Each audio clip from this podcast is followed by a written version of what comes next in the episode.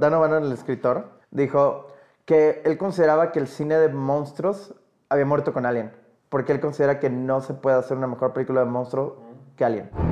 Fasten your seatbelts. It's going to be a bumpy night. I'm Batman. I know. I believe uh, diversity is an old wooden ship. I'm gonna stop you there. When you do this for real, don't ever say that. Does it get easier? No. Yeah, well, you know, that's just like uh, your opinion, man. Say hello to my little friend! Gentlemen, you can't fight in here. This is the war room. You're a bunch of boys. Tú pones al perro y yo pongo la lana de las apuestas. English, motherfucker! Do you speak it? Dogs talk and I listen. Always have. I uh, love gossip. Bienvenidos a tu siguiente película, el podcast donde nadie te escuchará gritar si estás ¿En el espacio? El, Eh, el- el es- podcast donde cuando gritan nadie los, nadie, nadie los escucha. En el, el podcast que parece que está en el espacio, porque cuando hablamos parece que nadie nos escucha. Yo soy Alejandro Alfaro. César. Y Alejandro Chango. Ah, ah, a ninguno de los tres nos escuchan, entonces. Bueno, el día de hoy vamos a hablar de Alien, el octavo pasajero. Una película bastante creepy, ¿no diría? Uf. Bueno, antes de hablar de la película, vamos a entrar en las noticias. Muy bien. Y... Noticias. ¡Noticias! Y si les parece bien, quiero empezar yo anunciando que Paddington 3 se filmará este verano. ¿Qué? Ajá. Paddington 3. Vamos Paddington a tener 3. más el, el, el Paddington Verse. El Paddington. Verse y las me- películas mejores calificadas de Rotten Tomatoes. Sí. En Rotten Tomatoes, La sí. historia. Tomatoes. Sí, 90 están mejor calificados que el Ciudadano Kane. Válgame Dios, güey. Mm, Es una trilogía poderosa, entonces ya yo creo que la, la van a extender a más, güey. quiero que la 4 sea, se- que la 4 se integre con el universo Marvel. No, o que funden el, el universo, que se junte con los, los ositos cariñositos. También, güey. Es que tienen posibilidades para los dos lados, güey. Solo he visto la 1, pero Paddington es Ted Lasso. Es- deja, deja, deja de decir Ted Lasso. Es- solo- Es una, es una buena serie. Esperemos que la gente la vea. No, no estoy recomendando, no, nada, solamente digo que es como el mismo tono. Ah, Ok, es, es amable. Es, Es, es amable y él es súper positivo. O sea, bonito. Paddington es súper lindo. Y es esta cosa que, que ya no hay. O sea, realmente solamente ubico, por eso dije Ted Lasso, porque son la- es la única otra cosa que ubico donde, como la película, las películas se trata de que convierte a los cínicos en creyentes. ok, está Ajá, bien. Por está el bien, poder del amor. Está bien. En otras noticias y chismes, James Gunn, el director de Guardians of the Galaxy y ahora de Suicide Squad, próxima a estrenarse, contó en una entrevista sobre, la, este, sobre qué opinaba de Marvel y DC. Y dice que Marvel es este, más controladora, Ok. más, más así de pues, Kevin Feige tiene ahí como que el orden es como que el papá Ajá. de los pollitos. Y, que, y dice DC es más divertida. ¿Qué opinan ustedes?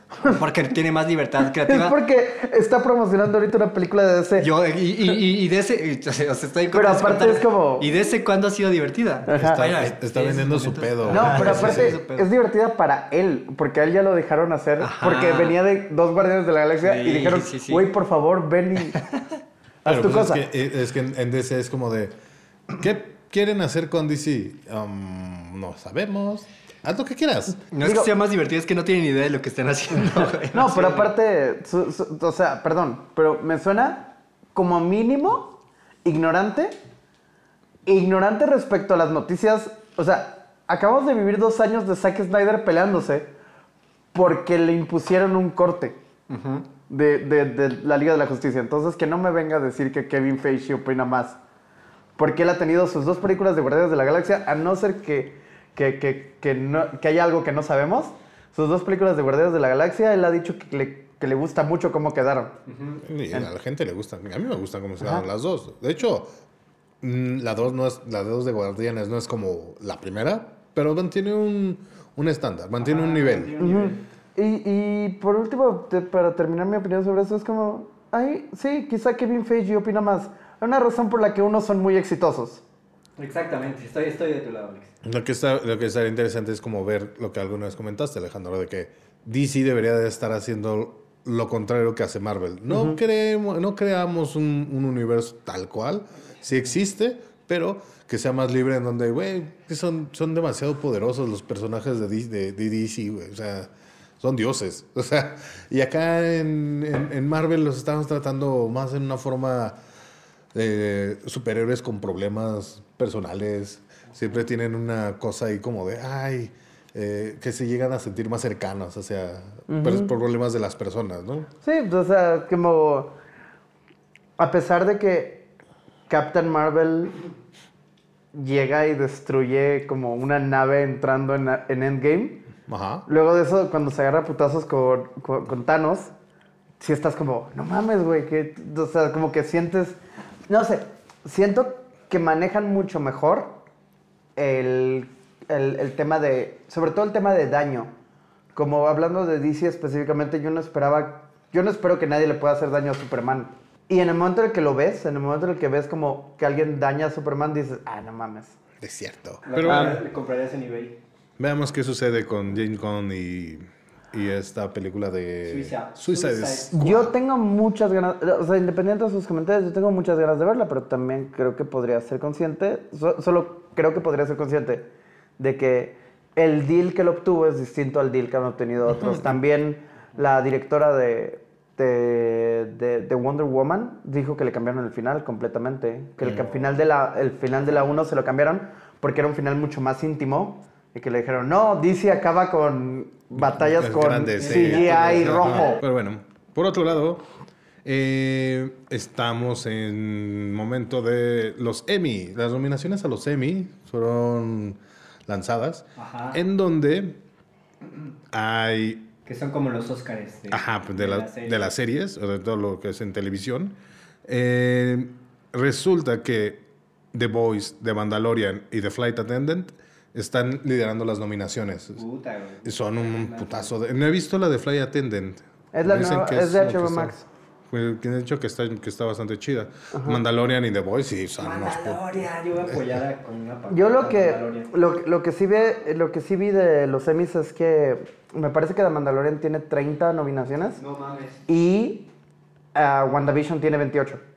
O sea, WandaVision está bajito de Mandalorian. Pueden hacer, empezar a hacer como nominaciones como, como en la Fórmula 1. Es, la- las series ganan un chingo de premios, pero por constructores. O sea, como por No, streamers. pe- pe- pe- Sí, sí, sí, como... El premio de Ajá, constructores. el premio de streamer. Ajá, es como- No, eh, pe- pues es chistoso porque Marvel anunció que tenía 30 nominaciones.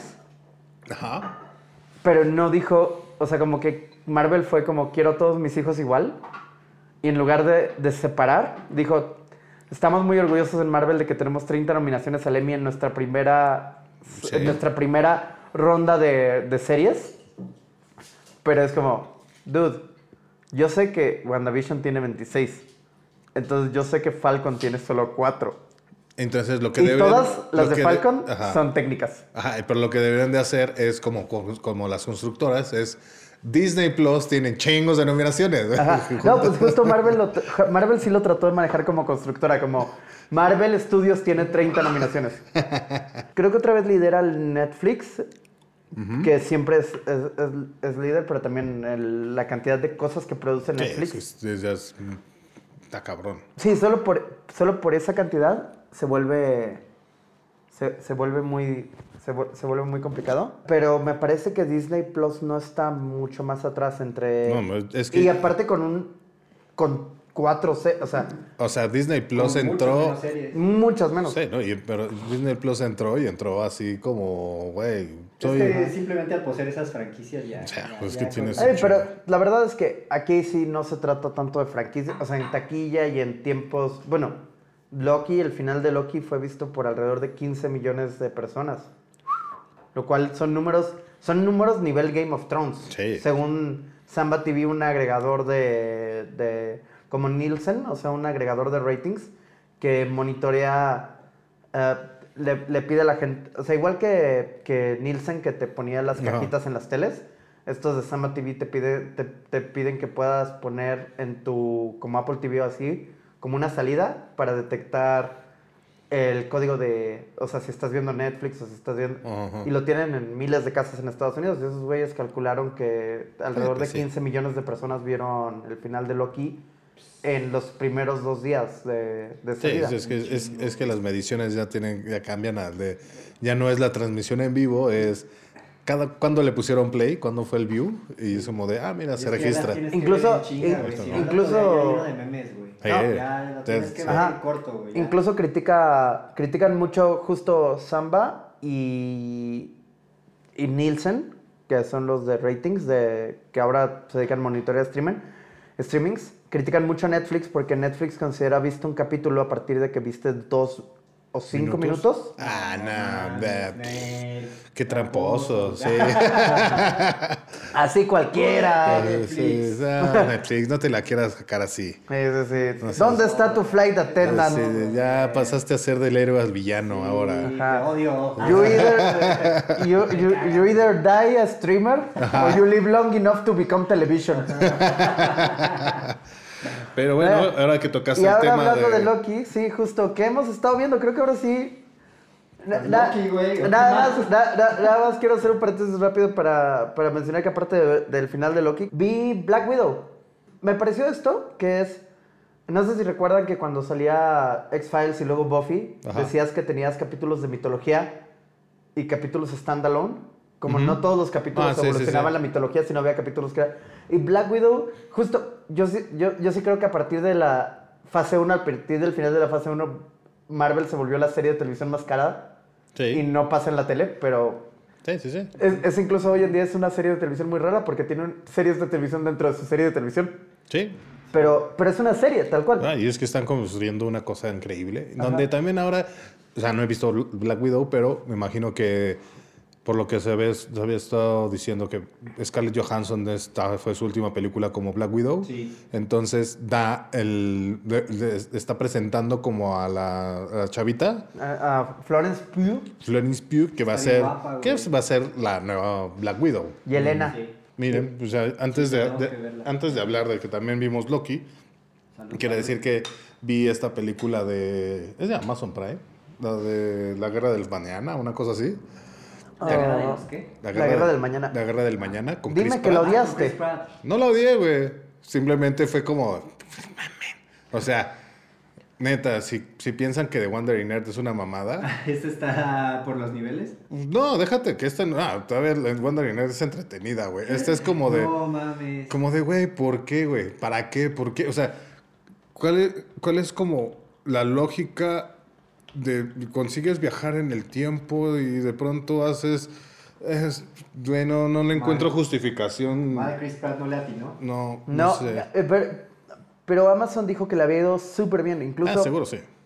Sí, en rating. incluso hace una semana que lleva dos semanas en, en- en Amazon. Hace una semana justo dijeron que, que Amazon le había dado, o sea, le había dado luz verde a la segunda parte. Seguramente. ¿Para qué vergas va a haber segunda parte No si hicieron una? ¡Ah! Pero bueno, pasando a lo que sí es, necesito una segunda parte, es Loki. Ok. Porque vimos el final de la temporada de, de la primera temporada de Loki. Seis episodios, la serie impresionante, bien chingona, no mames, Tom Hiddleston, güey. Creo que Sofía Di Martino, Sylvie, es el gran Ah, sí, breakthrough de. Sí, sí. Bueno, Cocodriloqui. Sí, Cocodrilo, ah, Cocodriloqui es, es el... Bueno, eh, Sí, no han visto la serie y si no saben de qué hablamos, pero seguro deben saber Seguro que es, saben que Cocodriloqui. Cocodriloqui es el... Ajá. Le preguntaron a Tom Hiddleston, previo al final, ah, hizo un Ask Me Anything o algo así de Reddit. Y tuvo varias preguntas de fans y así. Y le preguntaron cuál era su Loki favorito. Y dijo que a veces, a, a- a veces pasas 10 años interpretando un personaje y luego ves a alguien y dices, todo el tiempo lo debió haber interpretado así. Y entonces le preguntaron como de quién hablaba y dijo, pues claramente Cocodriloqui. Él es el mejor Loki. Pero sí, es una, una, una gran, gran Todo el serie. mundo, eh, bueno, ya es dato nerd, todo el mundo amó a Coco de Loki, pero nadie se percató mucho de que sale ahí Trog, güey. Sí, sí, sí, Y sí. yo amé ese puto Y- momento, güey. ¿sabes? La vida, ¿Quién es. Drog? Cuando Drog- están haciendo ese, eh, eh, esta toma eh, que ves que tienen los Lokis una Ah, claro, claro. Sí, que es, es, es, el Thor, Thor Rana. sí, Thor Rana, claro, sí. Le- Y se rumora que va a salir para Ragnarok. Kate Kate, la, Kate Herron, la directora de Loki, ella dirigió los seis capítulos, ah, dijo después de ese capítulo, y previo al final en varias eh, tuvo varias entrevistas y comentó que eh, Trog tiene diálogos, solo se escucha como un grito y Mm. no se entiende bien, y los diálogos los grabó Chris Hemsworth. Qué chingón. ¿En serio? Ajá. No vamos a entrar en, est- en terrenos spoilers ni nada. Luego podríamos hablar de, de- de Loki y lo que... Pero sí me gustaría... Creo que podemos hablar sin spoilers sobre lo que significa... Y sobre todo si ustedes se sintieron conformes con el hecho de que, primero que nada, Loki al final más bien fue un setup para otras cosas. Para toda la fase que viene. Ajá. O sea, está abriendo todo lo que vamos a... a- está... Es, de- es, la, es la puerta de entrada a todo lo que va a venir del, del mundo multiversal de Marvel ahora. La verdad es que creo que Marvel tal cual trató las series como películas. O las películas. De hecho, esta, esta, estos son seis capítulos, que de 40 minutos. Más O sea, bien como media hora. pon- Ponte un poquitín más de media hora. Son seis capítulos. O sea, al final es como una película muy larga. Sí. De tres horas, tal vez. Ajá. Pero tal cual, o sea, Wanda es setup para Doctor Strange. Eh, Falcon and the Winter Soldier luego vimos que era setup para una cuarta película de Captain America ahora con Falcon. Y Loki es setup para toda la fase 4 y yo creo que un poquito más. A todo el cagadero que va a suceder ahora con los ulti- multiversos eh, y todas las posibilidades de finitas. Ajá. Y el An- nuevo villano. Antes de pasar a la película, quisiera preguntarles a usted, no sé si ustedes leyeron que o se enteraron que Kevin Feige su contrato está por terminar con la fase 4 y que él ha dicho que cree que es momento de que alguien más tome las riendas. Es chistoso porque no sé qué tan involucrado esté, pero sé que mínimo una película de Star Wars la va a producir Kevin Feige. Es de los primeros proyectos, o es quizás su primer proyecto. No, sí, es su primer proyecto en Fuera de... 13 años fuera de Marvel. ¿Es rumor o ese ya es? No, eso ya es, o sea, Ah, y es que, es que se entiende, porque ya también el señor ya debe de estar hasta un poco a los huevos de solo haber hecho Marvel. Y obviamente ya vieron que el señor es- tiene capacidad de hacer cosas impresionantes o de manejar estos, estos niveles Ahora de... que saltar a Star Wars. Ahora que haga Star Wars pues, puede hacer algo Que increíble. bueno, ahorita Star Wars tiene nom- big names muy cabrones, güey. O sea, está. bueno, Taika Waititi está haciendo una película de Star Wars. Eh, está bien, pero sí, es que, es, es que nos vamos a Está seguir bien. horas hablando de, Sí. de Sí, todo lo que va a poder suceder. ¿Qué va a pasar con Star Wars? Se van a traer a toda la gente que hizo bien las cosas en Marvel y, y ya. Bueno, Pero- entonces Loki, véanla. Es, creo que si les gusta el universo Marvel, creo que es la serie más importante Sí, la tienen que ver. para, para lo que viene. Ajá. Y esas fueron las cosas que hemos estado viendo y leyendo y escuchando. Entonces, bueno, para abrir con nuestra película de la semana, la película fue Alien. Primero que nada quiero decir, chinga tu madre. O sea, como, honestamente, vi esta película hace, la vi el, la vi el martes. ¿La vi el- a las 12 de la noche, como 12 y cuarto y estaba cagado de miedo. Sí, o sea, es da una miedo. película de terror súper efectiva. Creo que si no muestras al monstruo, das mucho espacio para... Y tiene esta cosa de tiburón, de que... eh, Hace, hace rato me, me preguntó Chango, porque hay este chisme de que, bueno, este mito de que Alien la vendieron como... Es tiburón, pero en el espacio. No sé... si Lo esto- podrá creer. no sé si Sí. esto sea cierto o no, pero yo creo que es tiburón en el espacio también por, otro, eh, por otra cosa completamente distinta. Que es, es tiburón en el espacio porque también en tiburón, cuando vio Steven Spielberg el monstruo, dijo, nunca lo vamos a ver porque se ve pinche. Y la razón por la que no vemos al alien es porque Ridley Scott digo, me encanta el diseño, se ve muy padre, pero se mueve mal. Ajá. O sea, no tenemos la tecnología para que se mueva. Se ve, Bien. no, la marioneta se va a ver pinchísimo sí, sí. y el actor, ah, No, el actor funciona bien, Sí, pero de la forma en que lo usa. Sí, parándose tantito, pero ya corriendo en acción, otras cosas se hubiera Sí. visto chafa, ¿no? Entonces voy a leer la sinopsis. no, Alex, vas Alex. Voy a leer la sinopsis de Alien y de ahí partimos. Ah, la tripulación de la nave espacial Nostromo, gran nombre de nave, si alguien quiere ponerle su nave así, no lo haga porque pues, todo el mundo va a estar asustado todo el viaje. atiende una señal de auxilio y sin saberlo sube a bordo una letal forma de vida extraterrestre. That's Como la película es concisa, pequeña, Keep it simple. keep it simple. Alien solo se llamó Alien en Estados Unidos, etcétera, porque aquí me acuerdo que era Alien el octavo pasajero, que se me hace también ahí ahí siempre nos quejamos de las traducciones de las Ah, Sí, películas. sí, no. sí, sí, Pero es un, es un gran agregado. ¿eh? chido. No, sí, es un gran agregado. Según yo, agregado.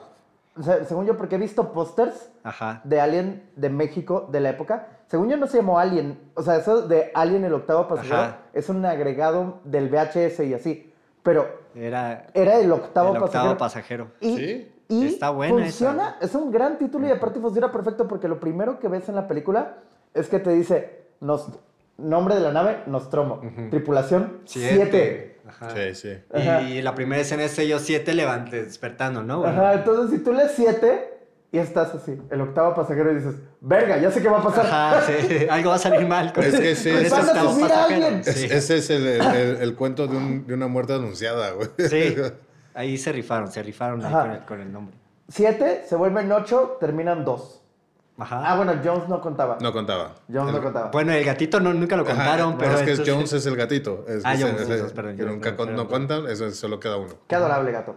Es un estúpido. Es un estúpido. Lo que, me gustan los gatos, adoro los gatos, pero es un.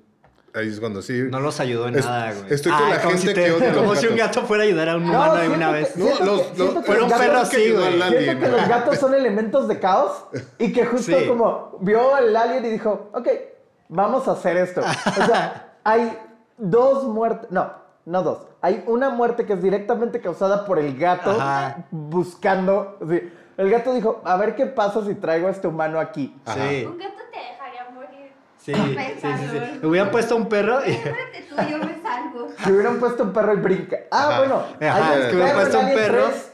¿Pero de qué y el situación? perro. Ajá. Tenemos a Neve en el. Sí, ya se le olvidó que, que no podía hablar. Invitada ¿Sabes? especial. Bienvenida, Neve. Bienvenida, Bienvenida, Noemí. Noemí. Salud, salud. Ok. No, no, no, pues nos acompaña Noemí y ella es de Durango y ella también tiene opiniones sobre el gato. Sobre los gatos, sí. Él no tiene ninguna opinión sobre la película, pero los gatos, eh, Sí. porque no ha visto la película. Tiene como ocho gatos, pero tiene como ocho gatos en Ajá. su casa ahorita, entonces sabe, Sí, sabe es, de una, gatos. es una relación de amor, Pero odio. por eso lo trajimos como especialista a partir de los en gatos. gatos. Vamos a ¿Cómo hubiera reaccionado un gato en el espacio? Ella sabe. Ella sabe, ella sabe. Así es. Primero que nada, siento que los gatos tienen una. Noemí me corregirá si estoy equivocado, pero los gatos tienen una estructura molecular, tienen una estructura ósea muy distinta a los humanos. Entonces yo siento que la falta de gravedad los pondría mal, mal. Pero, Esto fue. Esto no es un podcast sobre Animal gatos. Planet. Se me olvidó. Animal Planet. No, no, no. ¿Les gustó la película? Sí. sí. Obvio. Ok. Y lo que está cabrón es, debe, o sea, aunque esté remasterizado, como sea, está cabronamente hecha. En la in- las intenciones del- de iluminación que siempre digo, ¿por qué lo hacen así? Pues para dar miedo, para causar Sí. este sentido de claustrofóbico y... Ay, perdón. Si hay una parte en la que... En la que Explota. En la que ya- a mí se me hace un poquito ilógico que, o sea, primero te muestran las primeras escenas de la nave espacial. Una nave espacial está súper iluminada, súper todo en blanco. Y pero cuando están buscando a, a este compa, está súper oscuro, no Hay ves una ni razón, madres, hay una- no. Hay, hay- pasillos muy oscuros. Ajá. hay, hay- hay una razón. foco, Hay una razón de eso. Cuando prenden, cuando, cuando despiertan, prende toda la nave. Y Ajá. toda la nave está iluminada. Ajá.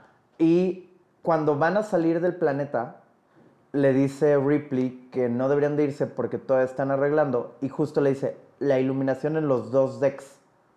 Ah, O sea, ok. la luz no está... Ajá. Estaba o sea, defectuosa ahí. No, o sea, no estaba la- defectuosa, pero cuando pegó la nave... Se rompieron la- cosas. Se rompieron cosas.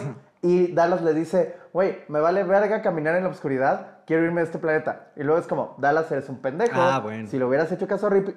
Esta película no ocurre si, no le hace, si le hace caso a alguien a Ripley en cualquier momento. Sí, güey, güey. Si, si Ripley fuera la, la, la jefa de todos, güey, no pasa nada. No, iba a estar Ash de todas formas y Ash traía su agenda.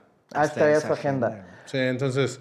eh, Pero si Ripley sí era más Ah. cuidadosa, güey. Hablando de eso, creo que, creo que Ash es el único elemento dentro de esta vez que vi la película, creo que Ash es el único elemento que me estorba porque se nota un chingo que tiene su propia agenda. O sea, como me gustaría que fuera más... que- Creo que hubiera podido ser más discreto o algo. Sí, su actuación se ve muy sospechosa. A mí en la actuación, él, él nada más hablaba así. Oye, cu- Cuando hablaba, no, Tieso. mo- movía bien poquito la boca. Así. Ay, y decía, este güey, no mames. Entiendo lo que Parece estaban- robot, Entiendo lo que estaban tratando que- de hacer, me parece que funciona como Ajá. dentro del Sí. género de terror, pero hay un momento donde Ash sí me donde sí sí creo que lo hace bien, como un robot interpretando a un humano, tratando de venderle su idea, que es cuando les dice lo del contrato y dice que si no responden a la llamada de auxilio podrían quitarles la lana y justo abre los ojos y le dice no money, como burlándose. Y, y los güeyes como... Esa escena aparte me encanta porque Sí. los güeyes es como, ¿por qué tenemos que ir allá abajo? No mames, no, no, no, porque no les pagamos. Y el güey voltea rápido y le dice, güey, vamos a ir abajo. Sí, chido". actuó súper bien, güey. Solo Eh, porque eran nuestros Timón y Pumba. humano, sí. Son, son nuestro Timón y Pumba. Son los mejores personajes de, de, de Sí, la nave, sí. sí. No, también, bueno, Lambert me, me cae bien, era la otra chica que era como la navegante, creo. Ajá. Sí, la, la actriz le cagó ese personaje. Bueno, Y le cagó la Por- película. porque era la miedosa. Ahora ¿o la qué? ve, sí, exactamente por eso. Ahora la ve como con mucho cariño y todo, pero ella primero que nada tenía una gran historia de películas. ajá. O sea, ella tenía creo que 10 años ya de carrera. Y ella, por mamones los de Fox o algo, ella fue y, au- y- y audicionó para Ripley. Ok. Y, le, di- y le, di- le, le hablaron, le dijeron, sus agentes le dijeron, güey, te lo ganaste. Le dijo, ah, qué chingón. Y el momento de la prueba de vestuario ella vio que cuando abrían las bolsas decía Lambert. Y le dijo a la vestuarista, güey, no, yo soy Ripley. Y le dijo a, o sea, la vestuarista le dijeron, no, no, mira, o sea, como... Güey, qué feo. Y güey. ahí, Qué gacho güey, enterarte a así, güey. Dos Sí. semanas de filmar y habiéndote mudado a Londres por Para- los siguientes tres meses. Vio que en las hojas de, de- que en las hojas de preproducción decía tal Lambert y dijo, verga, le habló a su agente y su agente le dijo, no, no mames, a mí me dijeron que eras Ripley. Y luego habló, Y, ese le habló de pedo. vuelta y le dijo, güey, mira, la neta a mí me dijeron, la neta me dijeron que te habías quedado con un personaje y yo asumí que era el personaje por el que habías leído. Si te quieres ir, Te no hay ningún ir. pedo. Y entonces ella dijo, ¿sabes qué? Si me voy a la verga. Y Ridley Scott la sentó y le dijo, a ver, pen- no, no es cierto, no, no. Y la bofeteó. No, no, no es cierto, no es cierto. No, le dijo, tú eres la audiencia. O sea, tu papel es súper importante porque tú eres la audiencia. Tú eres la persona que tiene miedo. tú eres- o sea, como tú representas lo que la audiencia va a estar sintiendo todo el tiempo. Y dijo, va, ya, me quedo. Güey, es que si te la vende Ridley Scott, a mí me podría vender el papel de un árbol, güey. No mames. O sea, si te habla Ridley Scott, te diría... Güey, Güey, dilos- no di- mames, necesitamos que tú seas el árbol, güey, porque yo ahí feliz, güey. Porque sí, árbol, porque güey. necesitamos que la gente se identifique con ese árbol. Ajá, sí, Vi los sí. making ofs y el güey, o sea, es un güey tan seguro de sí mismo que decías, verga, güey. Pero aparte, es- hay- hay- voy, a- voy a contar un poquito de trivia. Esta película originalmente la escribe Dan O'Bannon, quien venía de... eh, Esta película, de cierta forma, es lo que pudo haber sido Dun- eh, Duna de Jodorowsky. Ajá. Porque Dan O'Bannon es jalado por Ah, Jodorowsky. claro, que es el de los efectos. Ajá, es, que- es jalado por Jodorowsky para hacer los efectos. Y el güey dice, soy un escritor. En ese momento él ya tenía una película escrita, Dark Star, de, de, de John Carpenter, con quien había estudiado. Y entonces el, eh, eh, Jodorowsky le dijo, no, tú ahora eres de efectos. Incluso Dan O'Bannon fue, fue, coordinador, fue uno de los coordinadores de efectos especiales en Star Wars. Y, y entonces, así, tú eres el de efectos. Ahí conoce a H.R. Geiger. Y ahí conoce a otros, al que va a ser el director de arte de Alien. O sea, el crew lo forma Dan O'Bannon durante la preproducción de la película antes de que se integre Ridley Scott. Cuando se integra Ridley Scott, el güey la neta no es mamón. Y Dan O'Bannon le dice, güey, yo ya junté todo esto, le muestra los diseños que ya han armado, todo. Y el güey dice, güey, me encanta. O sea, voy a mover cosas. Pero sobre todo, la idea de Geiger Es el alien. Dice, güey, sí, le diste el clavo con sí. Geiger. Di- ah, por cierto. ¿Cómo se dice en Descubrí que se dice Giger. Estoy diciendo ¿Es que es Giger? Güey. sí, sí. Giger. Giger. Giger. HR Giger. Sí, que cualquier persona que conoce a alguien o al el xenomorfo se, se le llama a la figura Ajá, esta del, sí. del alien. y es Entonces- que es todo el arte de, de Geiger, de Giger, es así. Digo, a veces me queda. Sí, sí, sí. Pero es como, de todo- es como así, y de hecho el, el que Ah, nomás como rápido, una paréntesis de recomendación. Cuando puedan ver el documental de Dunas de Jorodowski, Ah. véanlo, por favor. Es un putazo. de- ni siquiera es una. Es la- Podríamos lo- hacer un capítulo de eso, güey. Sí. ¿Podríamos? La película que no fue. Ajá. Aparte es una es, es un es una película es un es un buen acompañamiento de Alien porque muchísimas de las ideas de diseño de Jodorowsky y muchísimas de las ideas del espacio de Jodorowsky están presentes en Alien. Eso es lo que eso es lo que quería decir. Giger, Bannon y bastante del crew es jalado de esa película a De esa película que no fue de película. esa película que no fue película, pero ya se conocían y todo. Y a la hora que están haciendo estas cosas, eh, a la hora que están, que, que están haciendo Alien, Dan O'Bannon, antes de que entre Ridley Scott, él empieza a desarrollar bocetos y todo. Incluso dice, durante un año tuvo una oficina en Fox, solo desarrollando cosas para que eventualmente llegara un director y las viera. Bueno, Dan O'Bannon durante un tiempo pensó que él la iba a dirigir y luego tuvo que sentarse un ejecutivo y decirle que no, que le iban a pagar. Que Aquí está un pero. shh. Pero, pero yo. Ahora, cuando entra Ridley Scott, la película tiene un presupuesto de 4 millones de dólares. Ridley Scott dice, verga, esto no sale con 4... Lo que yo quiero hacer no sale con 4 millones de dólares. Pero los ejecutivos son visuales. Entonces el güey agarra y creo que en como dos semanas o tres dibujó todo el storyboard de la película. Ok. Y se los mandó. O sea, ese fue como su pitch. De, de, porque aparte no era él seguro del director, sino les dijo como, y los güeyes, Alguien le habrá dado el tip, el, tip de lo que. También porque así Jodorowsky quería vender su película. Tenían el libro, del, el libro de cómo iba a ser la película. la verdad es que muchísimas veces no hay, o sea, no, no, no hacen eso. El último caso reciente fue cuando los directores que estaban, unos de los directores a los que se acercaron a Captain Marvel, eh, esos güeyes pues tenían una sola película y era una película de 3 millones de dólares. Entonces güeyes dijeron, que son los que dirigieron, ah, Fleck y Bowen, eh, ellos dijeron, güey, realmente queremos hacer esta película, pero ¿cómo le hacemos? Y armaron un, armaron un reel de, de secuencias, de cómo imaginaban cada secuencia del guion. Eh, o sea, pero imagínate dibujar toda la película y luego no ganártela.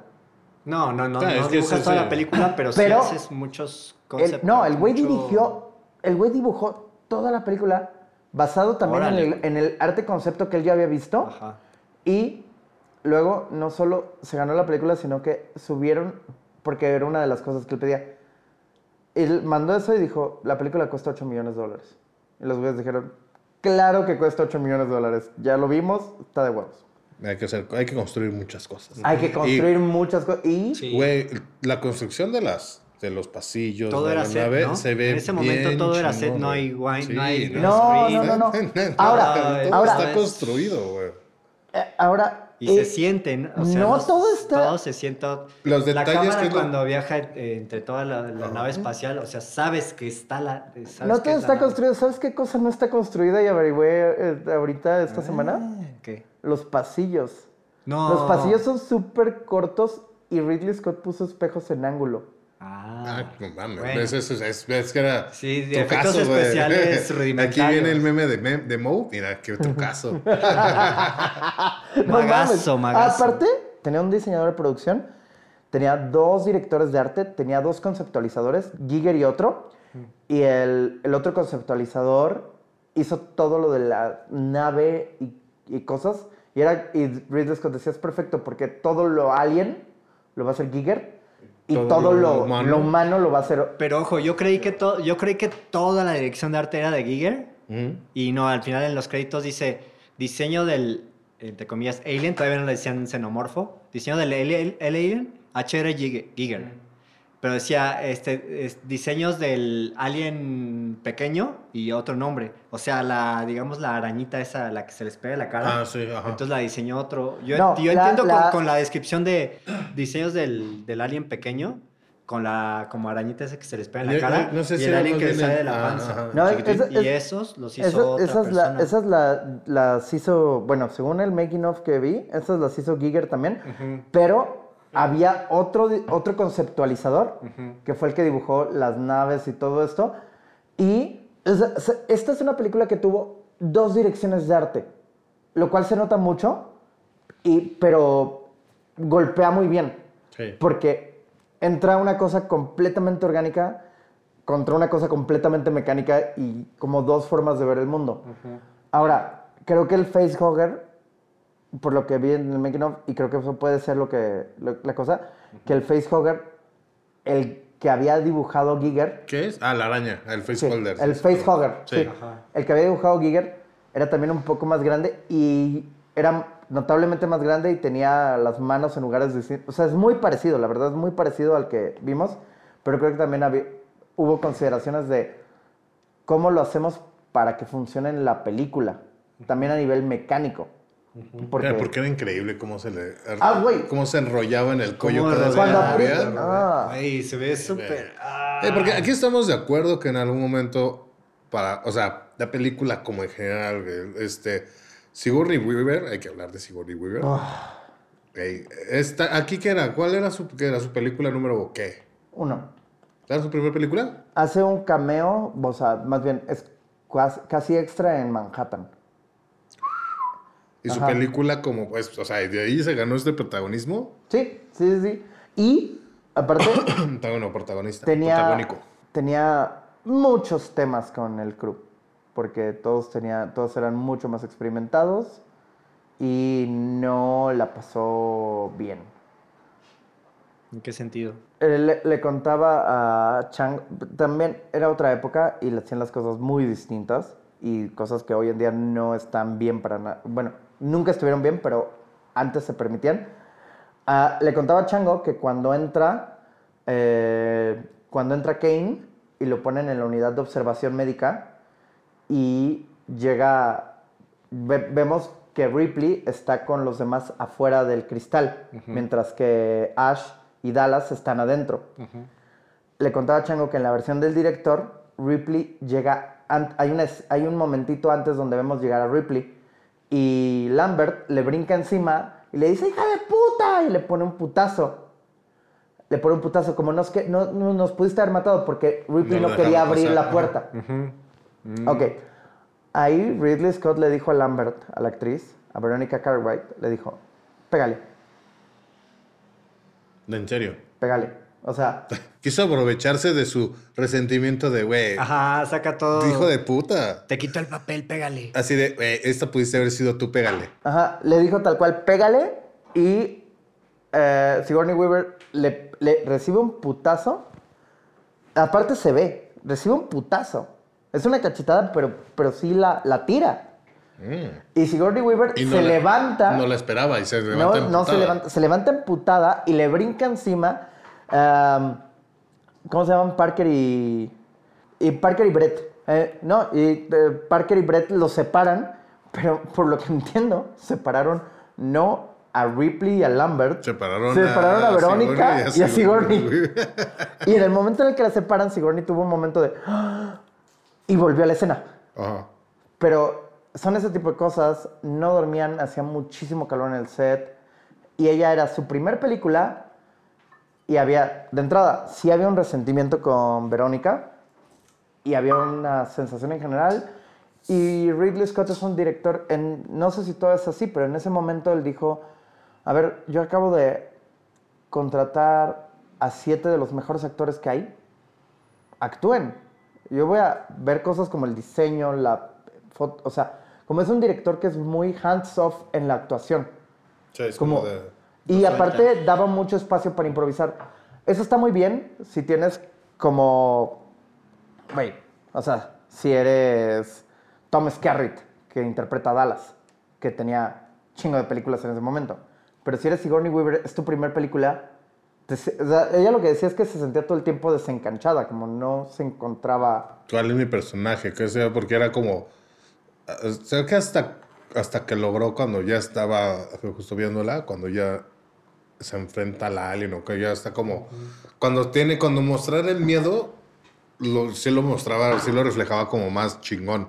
o la desesperación. Pero, es que todas esas cosas eran miedo y desesperación a Ridley Scott. Ajá, pues es que sí era, es que era el, El alien es Ridley Scott. es como The Shining, que es como, claro que, claro que ella tiene muchísimo miedo. A Stanley Kubrick. Claro, es, güey, ya, porque antes, como todas estas actuaciones, estas actuaciones donde ella era como, güey, es la perra, güey. Bueno, cuando estos güeyes no están en la, en la nave, yo soy la, la que está al mando y me tienen que hacer caso a mí.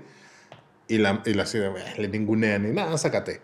Pero, ¿sabes? Era como que todavía se mostraba su actuación, era muy, eh, plano, nada. Aparte, lo hicieron cronológico y justo de- Verónica Cartwright dice que hay un que dice el momento en el que en el que Sigourney Weaver y creo y, y- y dice que el momento en el que Sigourney Weaver se volvió Ellen Ripley fue cuando le grita a, a Parker cuando ya se murió cuando se acaba de morir Dallas que le dice shut up eso no es, es- eso no está en el guion Mm, el güey estaba hablando y de pronto ya como que se desesperó y como cállate mm. Sí, ahí se siente que, que por Y a fin partir toma, de ahí- toma, el, toma el mando. Ajá, a partir de ahí el personaje evoluciona. Sí.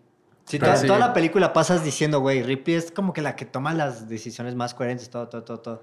Y siempre es ignorada por, por Dallas. Siempre le dice, güey, hay que hacer Por esto. todo. Por todo. Hay, hay- que, ajá, siempre Cuando, dice, eh, hay que dejarlos en cuarentena. No, y le saben. Y tal, tal, tal, háganme caso. No, no, no. Como que no, así, güey. Hablando de otro personaje que es ignorado, y creo que todavía no estamos en spoilers porque esto es una película que empieza, y esto no es un spoiler, la película empieza a la hora y cuarto. Sí, de hecho. La película Sí. pasa una hora y cuarto antes de que empiece, lo cual está increíble. La verdad es que no te aburre ni nada. Es un ritmo muy lento. Pero Yo no la estás- recordaba así. siempre es estás entretenido. muy- Siempre está sí, pasando es- cosas. Es que te van metiendo como en esta sensación de, güey, esto está mal. O como que el espacio, o es, le decía también a Alex, como de estos sonidos de uh, como zumbidos electrónicos, Ajá. cómo se van tecleando, despiertan, todo es tan pausado, todo es tan lento. pero sí tiene esta- este sentido visual, como están con pronto como, ah, desayunando, o bueno, así, ¿qué pedo? No, no tenemos, no sabemos dónde estamos, güey, no mames, porque despertamos, y empieza a dar esta confusión, obviamente el espectador también está confundido, diciendo, ¿qué pedo? Sabes, porque fuiste a ver, o vas a ver a alguien que dices, sabes que va a pasar algo, algo va a valer Sabes que hay un madre. octavo pasajero si estás en México. madre. Sabes que va a valer madre algo, todo, dices, y ya nada más estás en todo momento y dices, güey, ya va a valer verga, ya va a valer verga. Y dices, no, pues sabes que hay que ir, hay que ir a rescatar a alguien porque hay una señal. No lo hagan, no lo hagan. No lo hagan. Y, es, y, y, y está claustrofóbico, güey, como es, bueno, no tan claustrofóbico, pero está como cerrados y así. Y van a, llegan a este planetilla y pues ya empiezan a tener pedos. Y, empieza, y empiezas a ver que ya empiezan a salir las cosas mal, güey.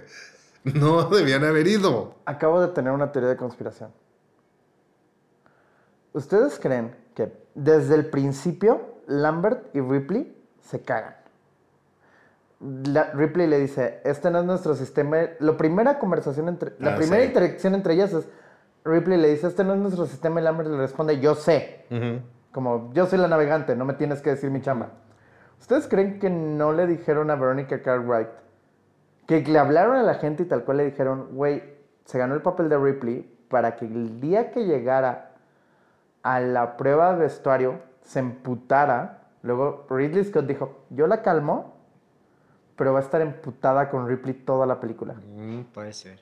No sé. No sé qué tanto lleguen las conspiraciones. es- es demasiado. Es demasiado Sí. macabro. Muy macabro, es como de, güey. Recordemos que, que- que de nuevo Sir Stanley Kubrick dijo, güey, la forma correcta de interpretar a alguien que se siente como atormentada dentro de un espacio cerrado y horrible es atormentarla en un espacio cerrado y horrible. Como hizo en The. Shining. Ajá. Es que Entonces, es, es- en ese entonces sí, creo que sí pensaban en ese tipo de cosas. Por eso Sí, ahorita, por la ahorita época se sí me lo ¿Cómo ocurre- llevar a, a- llevar a? No me, no me va a dar el rango que necesito. Vamos a llevarla a ese rango. Yo creo que más bien ya aprovechó. Le metió veneno. Aprovechó la situación y dice, güey, eh, empezó a picar, empezó a picar. y actúa con ella de la verga. Qui- Quisiera, y, y, y en algún momento, pégale. Ajá. Pero ver esta película, güey, es nunca va a pasar de. No, es atemporal, güey, neta. Quiero plantearles dos, plantearles dos frases que escuché de una de Ridley Scott y otra de Dan O'Bannon y quiero que me digan sus opiniones sobre estas frases. La primera es de Ridley Scott.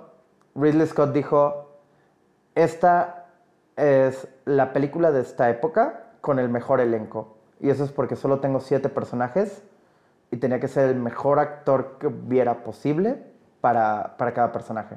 ¿Están ustedes de acuerdo en que... Yo sí estoy de acuerdo hasta cierto punto en que no sé, no sé si es el mejor elenco, pero no me imagino a nadie más en ninguno de los personajes. Y aparte todos los personajes la verdad son importantes. O sea, todos Sí, te dan sí, sí, una- sí, su participación y como el... Sí, sí, sí, sí, tienen que... O sea, no es como de, ay, este, de este como que lo olvidaron y lo dejaron ahí olvidado. No, todos participan, su, Solo tienen su faltó rol Bill necesario. Murray. ahí- ahí- no, no es cierto. hubiera sido súper diferente. Si, si Hubiera estado Bill. Murray, güey. ¡Oh, esto sale, da! Pero, pero, pero, Hubiera o sido sea, una película cómica. No, no es cierto. Es no. que, ¿sabes? Sí, es perfecto. que el Ash, Ash sí pudo haber puesto a cualquier otro, a alguien más. Ah, el que no, no recastearon porque quisieran, pero, pero lo recastearon, es John Hurt, eh, que es Kane. Eh, originalmente lo habían ofrecido el papel y el güey dijo que sí, pero cuando movieron un poquito la filmación se empalmaba con una filmación suya. Entonces, castearon a un actor llamado John Finch, que para nada es tan famoso como John Hurt. No sé, El primer día de filmación, el güey llega y todo el mundo le dice, estás amarillo. Al final de ese día de filmación, fue diagnosticado con tipo 1 diabetes. Madres. Y entonces detienen la filmación una semana. Era el primer día de filmación. Detienen la filmación una semana. Y John Hurt habla. Por, ah, no. John Hurt está en Londres por casualidad, porque él, él es inglés. Está en Londres por casualidad porque su película que se filmaba en Sudáfrica se había caído a la semana de empezar a filmar. Entonces está en Londres y por alguna razón habla con algún ejecutivo de la película para como tomar un trago o algo así y el güey le dice, güey, ¿estás disponible? ¿Puedes ir mañana a filmar? Y entonces el güey así de que, no, no puedo. Ridley Scott va a casa de John Hurt, llega como a las 8 de la noche y a las... Esto no es mamada, bueno, más bien, esto dijo Ridley Scott y John Hurt. No sé si se pusieron de acuerdo en una mentira o algo, pero al día siguiente llegan al set a las 7 de la mañana, no habían dormido. Han estado chupando y platicando del personaje. Es Kane. el Kane, que- el primero. Ajá. Ujú. Ajá. El- Y lo había convencido y dice, güey, pasé tres días filmando sin haber firmado contrato. Qué chingón. Porque- Eso, es, eso es dedicación. Ajá. Sí, se vale, se vale, Güey, está entonces chingón, Ridley Scott es el encantador de, Sí, de sí, sí, actores. sí. Eso es el encantador. Entonces, güey. ¿Es este el mejor elenco para la película? Sí. Es que en ese Ya, entonces yo- es que son los 79. No sé. O sea, O güey. sea, ¿quién iba a poner? podrías, ver, podrías ver tal cual, podrías voltear a ver a Star Wars. Es que Ajá, no, güey. Cuando una haber- película salió tan bien, o sea, es una obra maestra, Alien. Sí, sí, cuando sí, algo no, salió no. tan bien, ya está de más preguntarte qué, quién más, güey. O Es que más bien haría, es- la pregunta ya, sería, güey. la pregunta la haría es como de, porque ahorita podemos pasar como a las cosas chingonas, más bueno, la película es chingona, pero como el, el momento de, pues, digamos que es que aquí sí creo que no hay, ya, ya no hay que avisar de spoilers porque que no, haya, hay que, hay que que no avisar- haya, hay que avisar de spoilers. Es que creo que a estas alturas es como de, güey, no has... Sí, sí, ya tiene 40 y... ¿Cuántos? 42 años. ¿Cuántos Ya 42 no se- años, Ya o no sea. se puede spoilear. Antes de eso, eh, Dan O'Bannon dijo, Dan O'Bannon, el escritor, dijo que él consideraba que el cine de monstruos había muerto con Alien. Porque él considera que no se puede hacer una mejor película de monstruo que Alien. Y ahí me puedes ¿Están contestar. ustedes de acuerdo? No sé, porque Las posibilidades tener- siempre, siempre O va a sea, haber- tal vez de crear no, un no se nuevo acabó, monstruo. No se acabó. No, no se acabó. ¿No se acabó? A ver, No, sí, no se acaba, pero... no sé si o sea, que- es el, una- el es crear un nuevo, es un nuevo... O sea, yo no puedo ubicar. Yo Es puedo una ubicar nueva muchos monstruos. Yo puedo ubicar muchos monstruos antes de Alien, pero yo no puedo ubicar un monstruo. Ahorita estoy pensando y no puedo ubicar un monstruo después de Alien. O sea, inventado, nuevo. Inventado. Así de ser, que digas. O sea, de no, los 80, Porque no puedes de ser- 1980 a ahorita. Bueno, ya en 80s, 90s ya fue Freddy Krueger, Jason, ¿Quién? Freddy Krueger. Siento que ese es otro género, esos. porque esos Ajá, no son sí, es que monstruos, no son slashers. Ajá, es que esos son asesinos. Ajá. Digamos, como que esos entran como en el, en el género de terror, pero de Esos asesinos. Así es como el, del, el, el de Texas Chainsaw Massacre. o- pero es monstruo, como monstruo que no sea humano.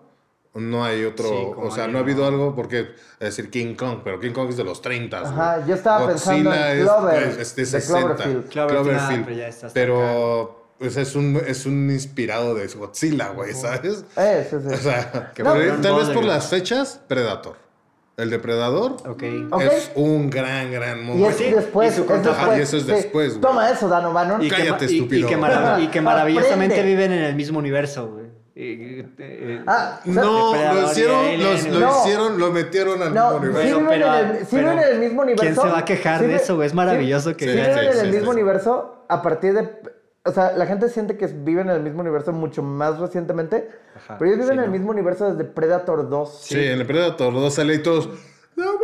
donde se ven los trofeos del Desde- depredador. Uno de los trofeos que, es to- que un cráneo de cráneos xenomorfo. y uno de los cráneos es el cráneo. Pero del tú crees que ese es el que el xenomorfo sea su cráneo de esa forma? Yo creo que su cráneo es, o sea, es, Es más una- chiquito y esa cosa es como Yo una- creo que el alien no tiene esqueleto, yo creo que es un exoesqueleto. Ajá, O porque sea, No, no, no. El, como el- los el- insectos. no, yo el- creía, o sea, ya vi que tiene cráneo, pero en- yo cre- creía que era un En la exoesqueleto. 3, en la 3 se ve que sí es un cráneo, porque la parte de afuera es un poco translúcida. Y también en esta, en esta si lo ves con atención, es la parte de arriba del cráneo es un poco translúcida y sí puedes ver, por ejemplo, tiene como ti- tiene como de las cuencas ojos. de los ojos que, tiene ojos muy chiquitos dentro de las cuencas.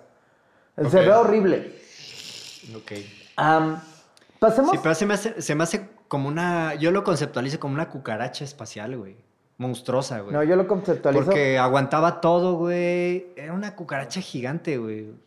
para Se mí, escabullía por todos lados, güey. para mí es A mí un me daba como asquito, es un felino espacial. Sí. Hasta la forma cuando cuando la tecnología en Alien 3 y por eso me gusta un chingo Alien 3, porque Alien 3 es el momento en el que la tecnología permite mostrar Sí. cómo se mueve un alien. Sí, y en el momento en el que se mueve un alien, yo no estoy seguro de esto, pero estoy pero, pero no tengo pruebas, pero tampoco tengo dudas de que lo que usaron para conceptualizar el movimiento de un alien fueron felinos. Sí, porque Sí, pero es que, o sea, cómo pero es que aparte. Ajá, y cómo mamada, brinca, sí. excepto en Alien 3 hay un perro alien. Ajá, es que y el perro es- alien es- sí, es un, un perro funciona alien. distinto. Ajá, es porque como que el alien toma partes de su, de su huésped o de lo que lo.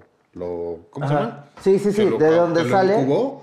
El- como el, el- el cuerpo que lo incubó, pues como toma ciertas características de ese cuerpo. Sí. Por eso, pues todos son como más humanoides. Sí. Pero sí, es, en general, güey, la película la puedes ver y rever y volver a ver y no te mames. O sea, sí En- te va a dar. Aunque sepas, dices, güey, me, me- hay momentos donde también me puse otra vez así como, dije, hija, güey. Porque había muchas cosas de sonido, de audio y como las luces, los, los, los, los estrobos, te meten en el, en el pedo de, güey, aquí está, es- aquí algo va a estar bien culero. Y es más, no, ya no está, ya está culero, güey. Estás en una casa del terror visual en donde no vayas por ahí.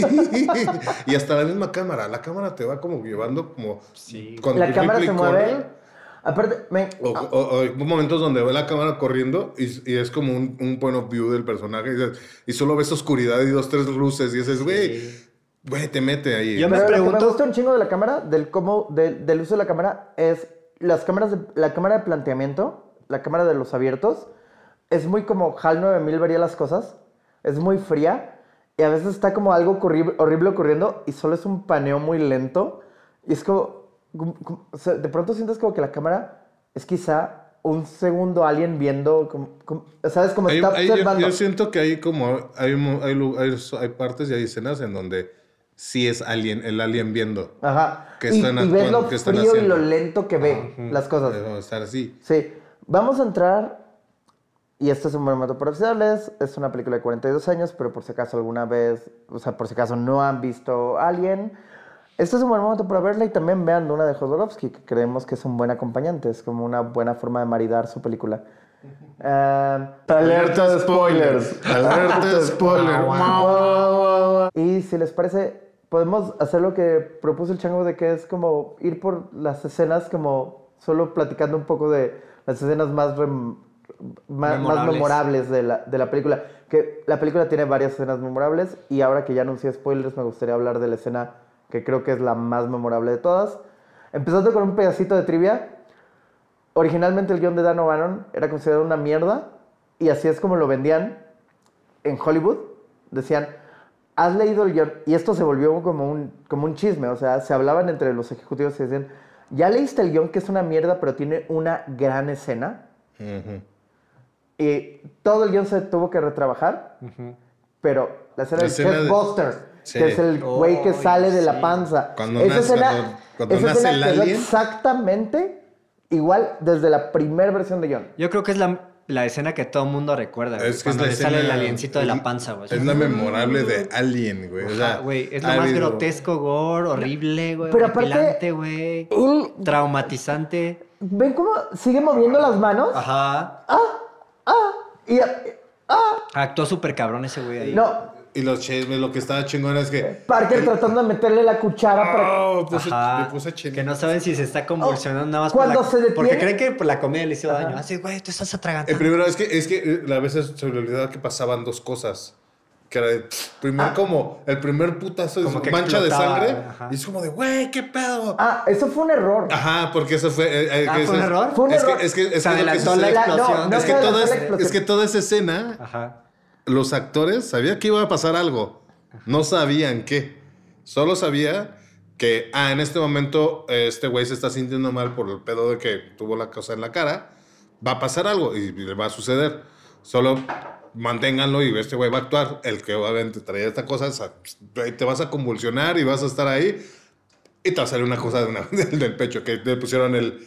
Ajá. el no, pero, pero, pero la escena sí está separada en hasta la explosión Ajá.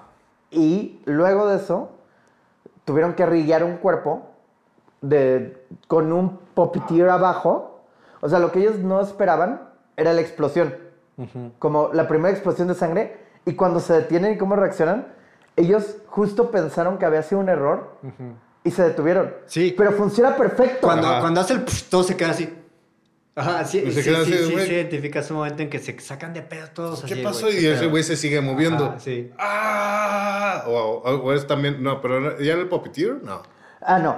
Cuando, cuando el güey se sigue moviendo, lo que hicieron fue que el güey estaba en ángulo, pero en un ángulo muy delgado. Y luego el puppeteer no estaba precisamente abajo, sino que el güey era muy buen puppeteer, pero estaba al lado del cuerpo de John Hurt Ajá. Y habían puesto un cuerpo, o sea, habían hecho Sí, sí, un sí, cuerpo. para completarlo. Ajá. Ajá, para completar, que incluía al güey, ya, ya incluía el güey saliendo. Pero cuando la primera explosión, los güeyes reaccionan así de, verga, güey. Y hubo otra cosa interesante. No sé si vieron que, la, que Lambert se resbala y se cae. Ah, sí, porque salpica tanta sangre. Salpica, sí. No, ajá, no se salpicó cae, tanta ¿sí? sangre que se resbala y se, Se cae, y cae. se levanta.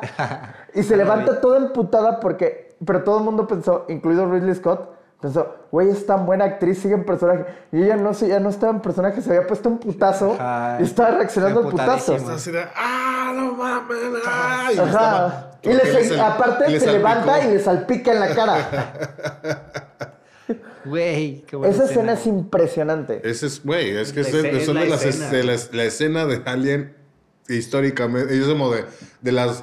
Yo creo que está en, debe estar en un ranking de las mejores 10 escenas de la historia del cine, güey. Ajá. Y luego, cuando sale esa chingadera, tiene una venita. Ahorita vi que tiene una venita que está pulsando. Está punzada, sí, sí. ¿Del alien bebé? Sí, No, sí, tiene, no, justo pero- en el cuello tiene una venita que está pulsando. es como, está súper bien hecho. Sí. Se ve tierno. Es el Y- baby alien. Y está así, y voltea a ver a todos así, ¡Hola! Sí, eso, eso está ¿Cómo medio, me- se ve medio cómico. Es la- yo no vi, yo no para hubiera mí- filmado que volteara así. Y, cuando se va, Para mí no se vio. Vo- Voltea así y le hace. Para mí no se vio para nada cómico. Porque, güey, ¿sabes por qué no se vio nada cómico? Porque en la parte de atrás, fuera de foco, la mano de Kate Ah, sí, es, está que- es que así. está así, el güey está Ajá. así. Sí, sí, sí, así, ves como...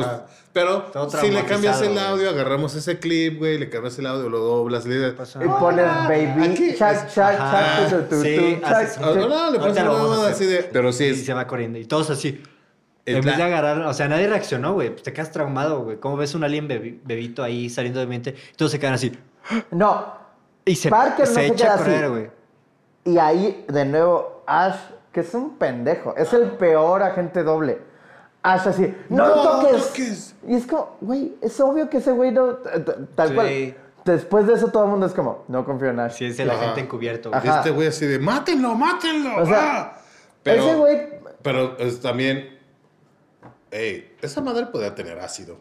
Bueno, no sabía. eso pero- es lo que yo entendí. Sí, eso es lo que, pero esa- es- esa- mi justificación dentro de esto. Sí, es como, pero güey, no lo piensas. ey, acaba de, le acaba de salir una cosa de, de- de uno de tus Sí. compañeros, un pedo. Güey, le metes un putazo, un patazo, le metes No algo, güey. Y dices, güey, después descubres que tiene. Ah, no mames, esa madre tenía ácido. Como la cosa que tenía en la cara. As- Güey, cualquiera reaccionaría a mandarlo. Pero. Sí.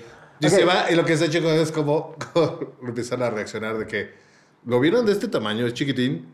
Ah. Obviamente jamás van a pensar que esa mierda va a crecer Sí. a tamaño Creció humano. muy rápido, güey. Sí, crece muy, muy rápido. Yo creo que hubiera tenido que haber comido, se había tenido que haber comido a uno A más. uno o dos.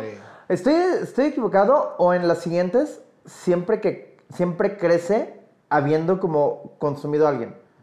Porque me acuerdo que en la, en, en- en la... Me acuerdo específicamente de la 3, que, que sí el alien mata y come a alguien, pero no sé en la 2. O sea, sí, En no la- hay ninguna razón para que crezca tan... A nivel energético, a nivel... La cantidad de, ener- Sí. de, de- de- de- de proteína que metes para el crecimiento... Ahora, es una película de ciencia ficción. Sí, sí, o sea, ok. Pero lo que me iba a decir el chango me encanta, que es que todos reaccionan a algo del tamaño del alien bebé. Ah, sí, porque, güey, cuando, o sea, tú estarías ahí, tú ves que alguna una cosa de ese tamaño sale de, y dices, güey, esto es como un pinche parásito. Y se escondió y, se corrió, y salió corriendo. Vamos a buscar algo. O sea, traigo una trampa para ratas, güey, porque estaba en tamaño rata, güey. No esperas que esa mierda vaya a crecer, güey. Entonces, ¿qué va a hacer? Van a tratar de buscar algo que es como pues, una rata, güey. pues una...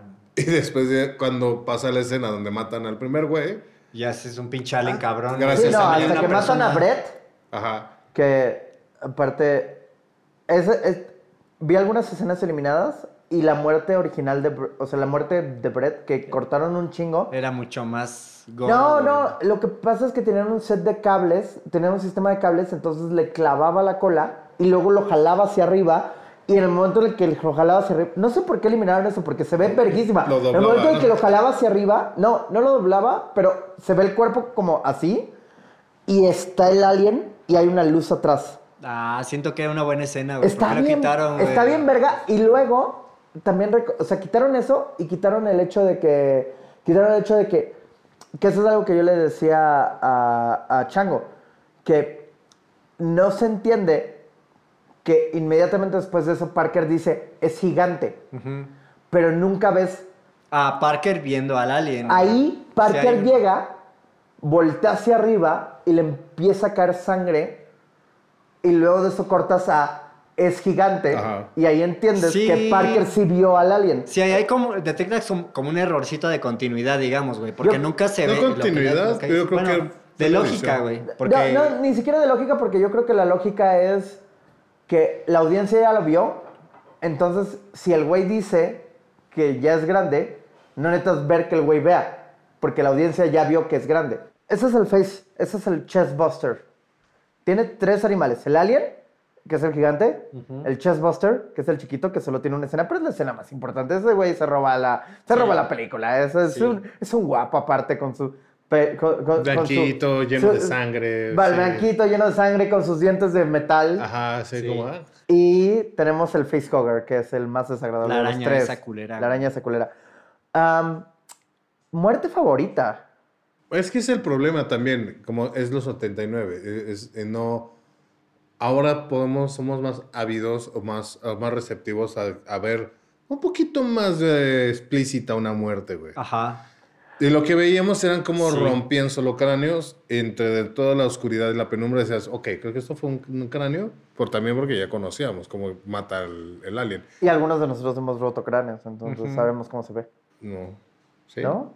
¿No? Sí, ¿No has roto- sí. ¿has Sí, Tú no. ¿No? Chango. ¿No? Yo creo que una muerte no tiene que ser gráfica para ser brutal. Exacto. Por y yo- ejemplo, y yo, sí sé cuál es mi muerte. Güey, güey. Es, yo iba a eso, güey. Mi cuenta. muerte favorita es Dallas. Porque no ves Lambert nada, empieza a llorar güey. antes de que se muera. Y le O sea- empieza a gritar, sal de ahí, sal de ahí. La, la, la, la narración Ah, bueno, de la sí, chava que le dice, corre, güey, va sí, hacia ti, va hacia ti. No lo- que sí, no lo ves, va hacia ti, corre, sal. corre. Sal de ahí, güey. eso Eh, es tan angustia es que, es, eh, es sí. terror puro, güey. Sí, sí, sí, Es- sí, es terror Pero puro, ese, es... Y, y solo, y solo, y, no encuentra nada, güey, hasta su lanzallamas y todo, Ajá, y solo voltea y ves un segundo al, al alien así. Es que eso es lo que... Es que eso es lo que me gusta, Vale, toda, vale. toda esa construcción está chingona. For, for me, es una proeza, que es como un- es una mamada, es un detalle que, que este el pedo de cómo estiró los brazos. Se ve muy... muy a- ¡Abrázame! ajá, así. Sí, sí, sí. Sí, es como de- La, la pose del alien es así. Como O de sea, nada más es- güey, solo estira maniquí. los brazos.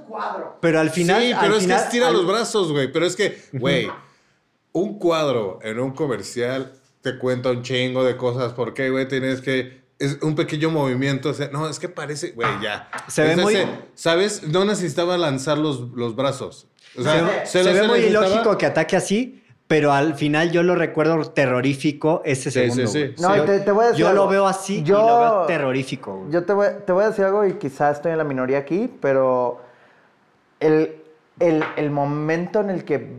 Sí, o sea, quizás sí se ve ridículo, pero como la tensión que va creciendo, que va creciendo, creciendo. Sí, sí, sí. Y aparte, para ese momento era la una y media de la mañana en mi casa. Estaba completamente oscuro, estaba lloviendo afuera.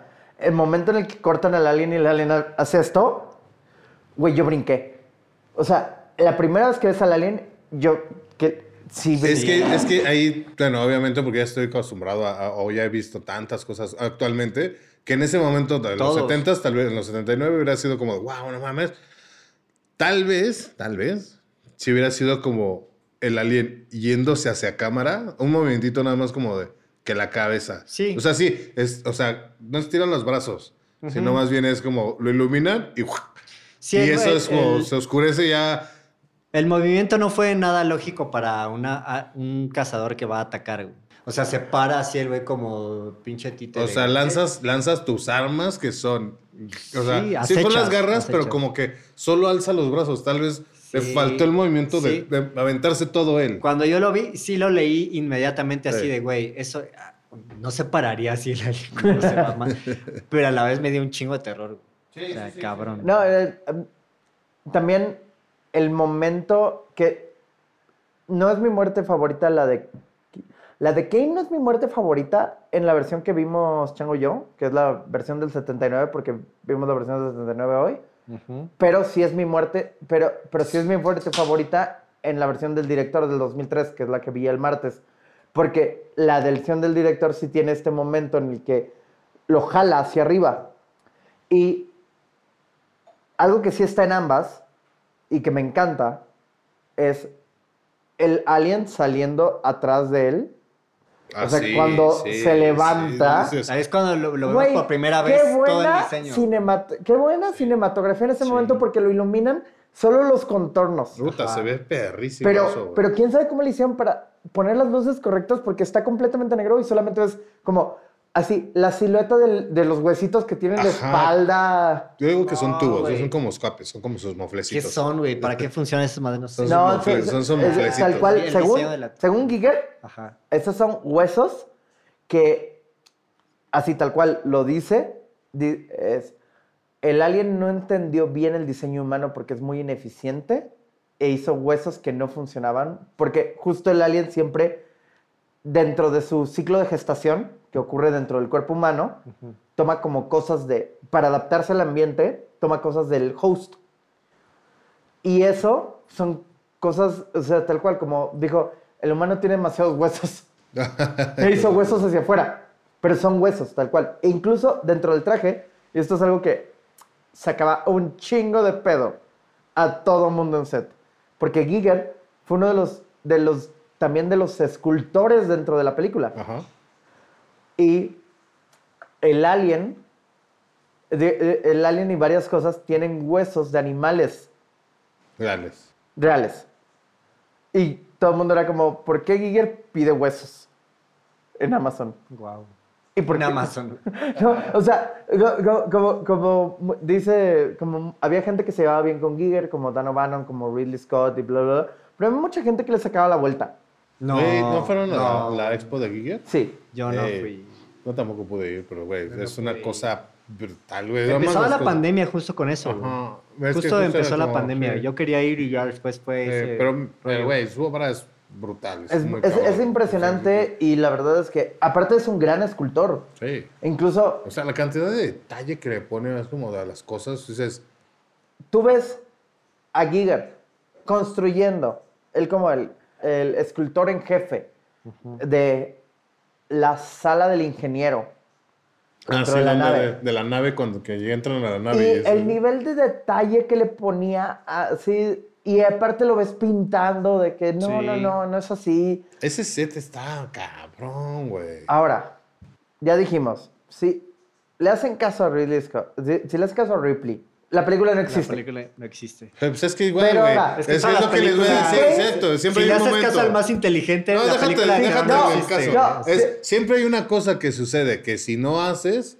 no hay película. Ajá. En este caso, es si no, si, si No, no, abres la Ripley- puerta, no hay película. Porque hasta todo... Pero Ripley da un buen de, o sea, Sí. tú dices, hay un, hay un caso. En, es- en el caso, es- y claro, la película lo justifica porque Ash está ahí. O sea, no es, una, no es un fallo de la película, nada más, pues si le hubieran hecho caso a ella, no hubiera pasado. Pero, independiente de esto, y esto no es una cosa en la que Ripley pueda participar, Kane es quizá la peor persona para investigar una nave Sí. en la vida.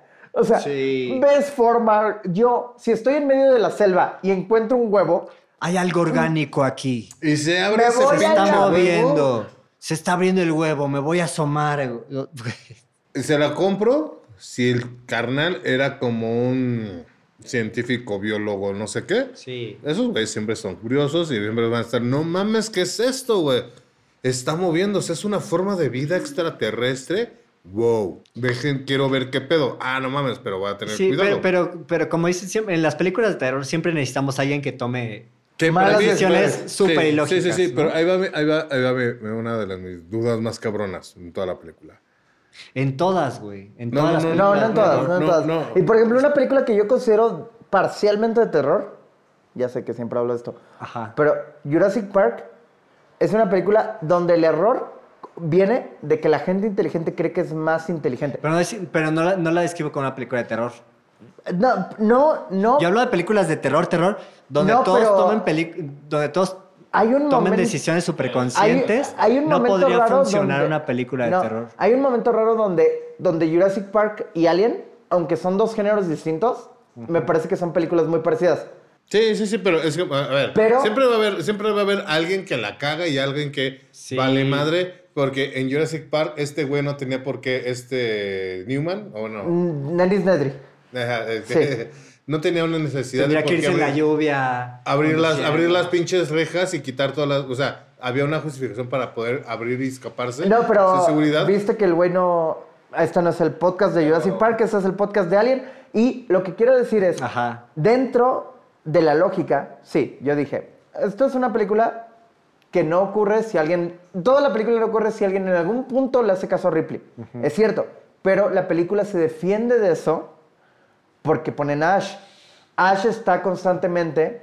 Es que es el antagonista, güey. Sí, Es está el- constantemente es el- haciendo lo opuesto Sí, y justificándolo. sí, sí, lo justifica justi- y- aparte y- bien. Lo justi- eh, Ripley y Ash tienen una escena donde le dice, oye, güey, ¿qué pedo? ¿Por qué hiciste esta pendejada? Y el güey le dice, Esa a mí también me importa mi trabajo. Sí. Ajá, y lo justifica Se bien. vuelve una per- un personaje que te da miedo al final. ¿Cómo Ajá. está asomado con Ripley así de... Pero, Esa está bien chingón, güey. pero todo mi punto es que Kane, todo mi punto de respecto a esto es que Kane actúa como, y quizás es lógico dentro de la película, yo no conozco a Kane, pero actúa como un pendejo. Porque, de nuevo, si se abre un huevo en este planeta, que es mi planeta, si veo un huevo y empieza a moverse, yo me voy a la verga. Me voy a la Me verga. alejo, güey. La neta me alejo y no me Sí, acerco más. na- na- Que sí. por eso es que mi, mi más grande duda de que a la gente le vale verga, tal vez, y yo me estoy, me, me estoy clavando en un detalle que era muy relevante o no, es la- el face holder, la pinche araña, se le pega a un casco de cristal o de plástico o de lo que sea. Y este güey derrite esa madre y agarra la cara. ¿Cómo vergas derrite una pinche cosa que es como vidrio o plástico? Súper reforzado y no de... de- Y no la jeta de ese güey y no Sí. tiene ningún pedo. Sí, sí hay Y ya se queda Hay- así. inconsistencias hay- ahí. hay y aparte le da oxígeno Ajá. en, la, en, el, en el ambiente externo, Sí. donde está como ese planetita. Hay un segundo tema Sí, sí, tiene que cosillas ahí. es que- una elaboración sobre lo que tú dices, porque también cuando tú me lo señalaste, no pude dejar de pensar en eso. Cuando lo están, cuando, cuando lo están Cuando por abren quitar, el casco. Cuando, no, Ok. sí, cuando abren el casco y lo quieren mover, la primera cosa que hacen es que jalan en una de las patas y dicen, tal cual dicen, le he raspado el cuero cabelludo Ah, sí. Está, lo está- pierde. se- o sea, cuando se despega el facehugger, debería de tener, tal cual, debería haber tenido rapadas las patas. Sí. Mínimo. O sea, y debería de haber Sí. tenido quemaduras de, de- de ácido en la cara. cosillas. Algo, Yo tenía güey, o una- al menos el pinche plástico, Yo tenía un problema ahí con la- la jeta de... ¡Ah! Sí, yo tenía un problema con la tecnología también, porque hace pocos episodios revisamos este 2001 Dice al espacio de Stanley Kubrick, que fue en el 75, 70 y... No, 69. 69. 69, güey. Y Ay, esta- que es una, es que es la que ya gran te enseñó una tecnología muy cabrona. Y esta película de- 68. que es del, es del 79. Es de 79. 11 años después. Y entran en las cabinas, por ejemplo, para revisar, que, que piden la información de cómo actuar frente a un alienígena y todo. todo. Ese es- y hay es- un, es un Kubrick. chingo de botones, tac, tac, tac, tac, tac, pero a la vez eh, Es inservible. es una pantallita súper... Oye, oye. no, o sea, Por cierto, tendría que haber una... Ridley ah, Scott. no había ni siquiera indicaciones de voz, todo lo tenían que poner por teclado. Pero eso, eso lo una- veía... Eso lo Güey, ve- ya lo pueden veía- hacer ya pueden hacer viajes interespaciales, güey, y pueden refinar este No mames. güey, y. Estos güeyes Y- y en y 2001 usar un monitor estaban- en y tenían negro, iPads. Sí, Ajá, güey. Sí, ahí me ahí me güey, eso- Pero- hubieras integrado un poco más de tecnología en ese. Es, es raro Se porque Ridley. Scott, Dan O'Bannon y Giger, los tres mencionaron a 2001 eh, como, como una referencia. O sea, dijeron. Y Sí la hay. Ridley Scott específicamente dijo: No ha habido ciencia ficción como esta antes de 2001. Y 2001 es para mí mi estándar. Y yo creo que en muchísimas cosas lo logra, pero aparte el güey dice: Yo no estoy compitiendo con 2001 porque 2001. Y Ridley Scott lo dice, y esta es una frase que se ha, es- que se ha inmortalizado. Que dijo: "Ri- 2001 es, bueno, no, no la frase completa, pero para él 2001 era viajes en el espacio de la, de la élite. Y él estaba haciendo la película de los camioneros. Ok. O sea, Sí, era un tráiler lo- esta madre. ah, no, y tal cual, tal cual sí, esa es una frase que siempre acompaña a Alien, pero aparte en, en el making of ves que sí era como una, una premisa de diseño, o sea, tal cual estaba escrito como Truckers in Space. Oh. Es que, ok, para empezar a, a pasar a escenas favoritas, cosas así, de... Sí, para Ahora, empezar a le bajar. Le voy a quitar, un- es que se me ocurre una pendejada de, por lo que dices, de Truckers in the Space, y que es el alien.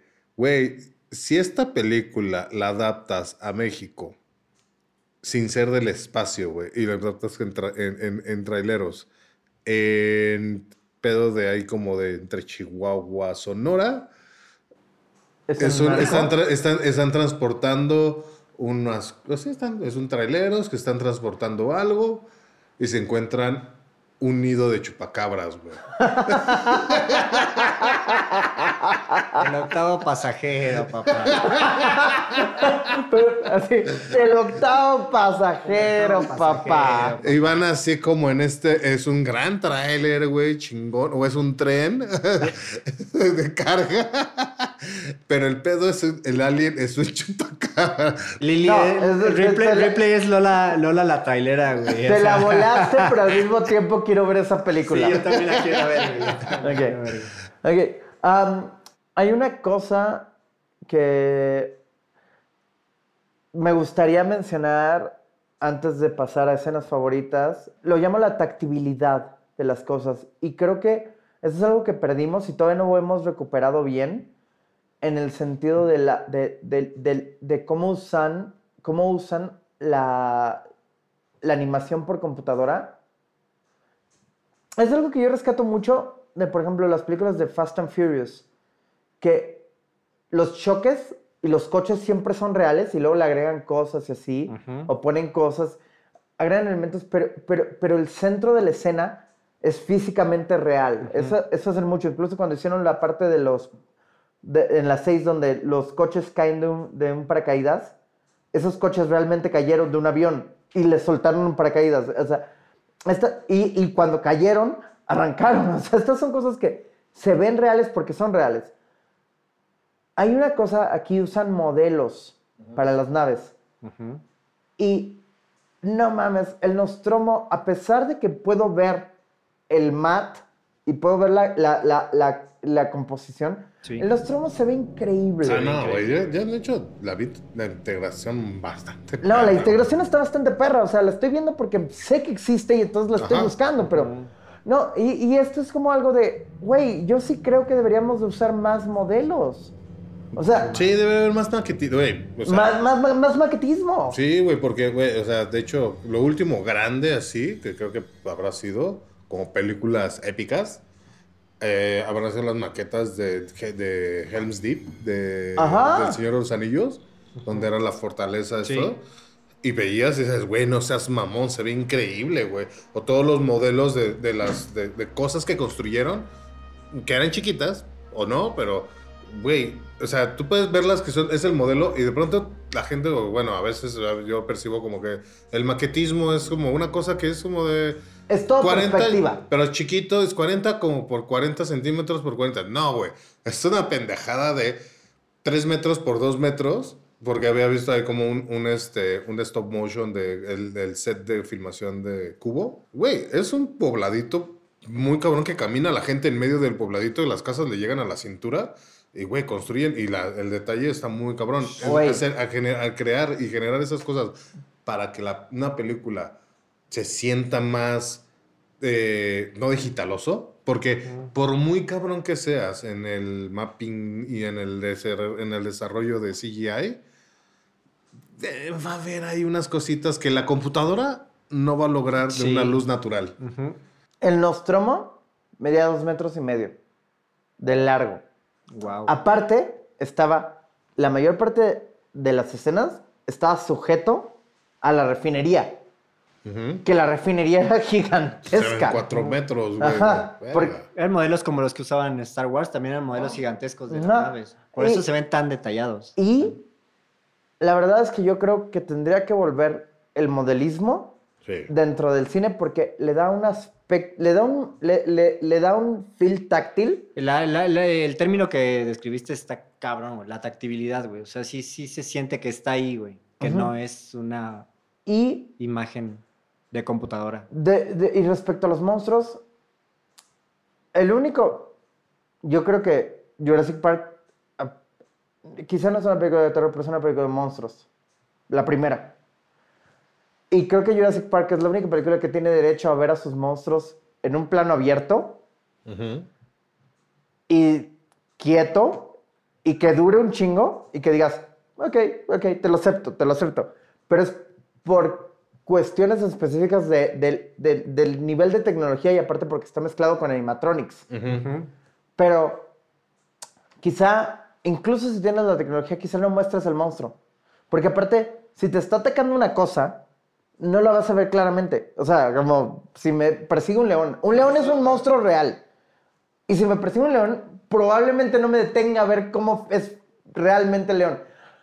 Entonces, le da una cierta cosa. El hecho de que no veas al alien, creo que está muy justificado dentro de la película Y porque... que, sí, y que, sea, y que lo único que veas más claramente era este momento de su boca abrirse y en eso. Porque es lo último Y- que ves. A ver, Porque a- justo yo es, tengo es- es que, una- es que siento que hay muchos, es como que muchas es, una intenciones, de, observación. intenciones de cámara son muchos point of view. Sí. Tanto del alien como, Como de la las- víctima. de las víctimas, como hasta del mismo gato, si quieres.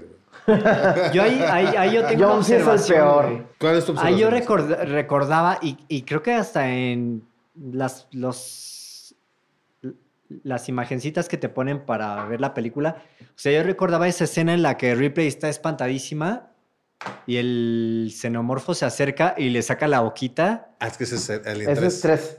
Ajá. Y, pero en la 1 también te lo venden como eso, ¿no? No, no, no, yo, yo esa es la tuve tres. el... Nunca estuvo tan cerca en... No, Sí, no, no, de hecho esta no. esa escena ver es esa la escena en la más 1. representativa de Alien 3. de Ali- y, Y- de todo y- Alien, güey. y- Y, yo esperaba verla aquí y yo dije, no, nunca se Sí, creo acercaron que es la tanto. escena más represent- representativa de todo Alien. Ajá. Pero aparte hay una lógica in-movie, in-universe muy chingona para por qué el Alien no le hace nada. No le hace daño, que Porque ya Sí, tiene sí, ya una sabemos, reina ajá. alien dentro. está, preñada. Está preñada. Ah, dije un Sí. spoiler. Yo creí que eso pasaba en la 1, es que ya no, O la, sea, ya ya no la recordaba. Entonces, estos fueron nuestras opiniones generales de Alien. Antes de entrar a escenas favoritas Ujú. y changómetro, les quisiera preguntar, ¿cuál es su personaje favorito de Alien, el octavo pasajero? ¿Y por qué? ¿Con cuál se identifican más? No cuál es su personaje favorito. Ujú. Chango, primero voy a empezar contigo. ¿Quién eres tú en el crew de Nostromo y por qué? El negrito. Oh, ¿Sí? ¿qué quieres ser, negrito? ¿Cómo se llama? Parker. Parker. Soy Parker. El más extrovertido, más... No, no, es como de, güey, a la verga, yo no voy a ir a rescatar a esos... A ver, no, no, no, madre. Pero No ya luego le gana el coraje, güey. Dice, yo voy a buscar a ese hijo de su puta madre, güey. Güey, desde a la verga, güey. Y es como de, oh, hijo de su pinche madre, no. Ok. Tienes razón. Y ya se fue. Yo, Sí. sí, sí, sí, yo soy Parker. ¿Sabes qué tiene Parker bien padre? La verdad es que me, me gustó mucho esta vez que la película. Y le rompieron la camiseta. La risa. El güey se ríe como... Es, es- eh, se ve que él es el... Él y Brett son los personajes más honestos porque se ríen como abiertamente. Cuando se ríen se cagan de risa. Son los únicos que... Es como... y me encanta, me encanta la escena que, que referenciaste de... De... Güey, ah, no vamos a bajar. No te vamos a pagar. Vamos a bajar y vamos a bajar encantados. Le decía a Chango que creo que ellos son freelancers y que los otros tienen contrato. Sí, sí se ve freelancer. Es como de, ok.